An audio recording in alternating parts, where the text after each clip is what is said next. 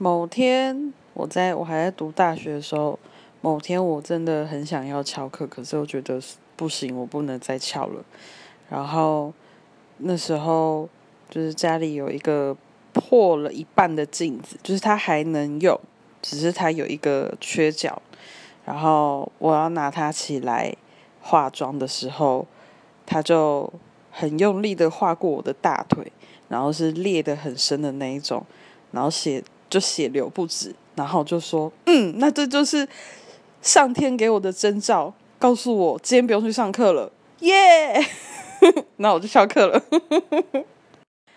然后那个伤到现在还在，我每次看到他就觉得，嗯，他支持我翘课。